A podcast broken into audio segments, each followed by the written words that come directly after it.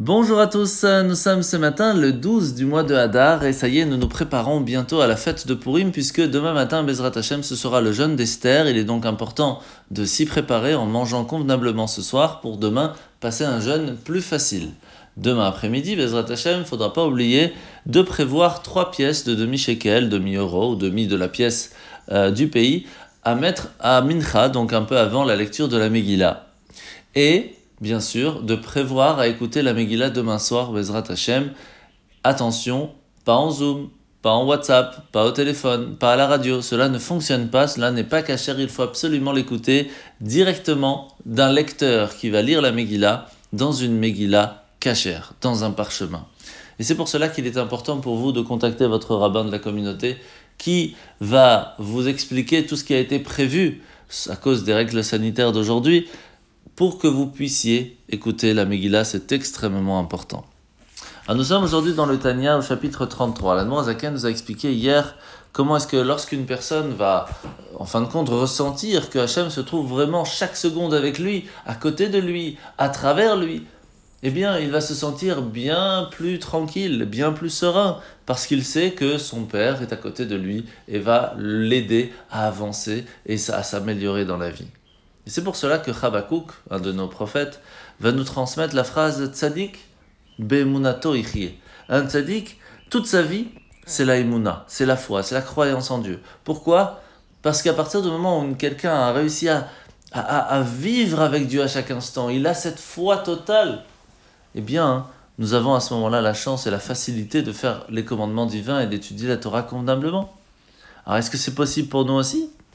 Oui, et premièrement, il faut pour cela travailler sur nous-mêmes, prendre un moment de réflexion, se poser la question où on en est, qu'est-ce qu'on fait ici, où se trouve Dieu, comment on peut le ressentir.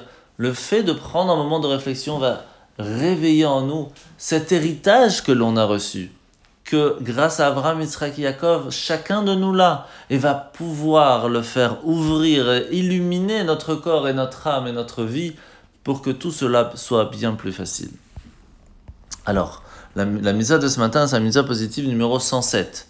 La misa que l'on a appris il y a quelques semaines que lorsqu'une personne va toucher une autre qui n'est pas pure, parce qu'elle vient de perdre la vie, eh bien, elle va prendre cette impureté sur elle et va devoir s'en débarrasser. Alors pour cela, il y a plusieurs lois, comme par exemple le fait d'attendre quelque temps, puis il y etc., etc., ce qui va permettre à la personne de retrouver sa pureté.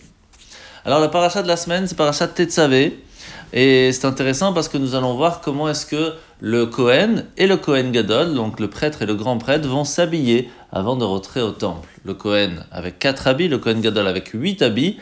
Et ça tombe bien avec Purim parce qu'Achashverosh, dans son festin, va vouloir montrer sa richesse et va mettre les habits du Kohen Gadol avec les douze pierres précieuses pendant le festin à Shushan.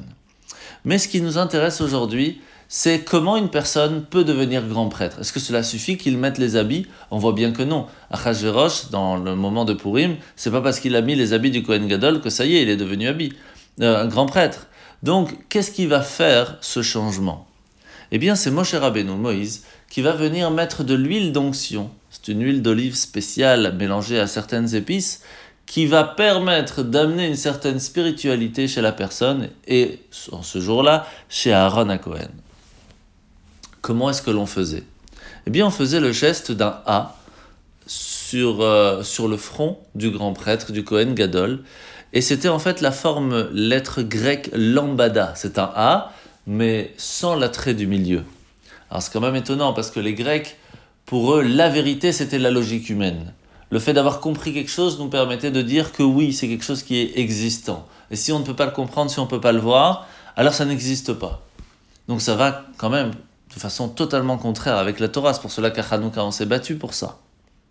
Donc comment ça se fait que pour amener une certaine spiritualité spécifique au grand prêtre, on allait utiliser une, une forme de lettre grecque? La raison pour cela, c'est que le but de l'intelligence de Hachem, de la sagesse divine, la sagesse de la Torah, elle est faite pour sanctifier l'intellect humain. Elle est faite pour nous donner la possibilité de transformer, d'améliorer, de raffiner notre intellect, notre intelligence, notre sagesse pour qu'elle puisse voir les choses autour d'elle d'une façon différente.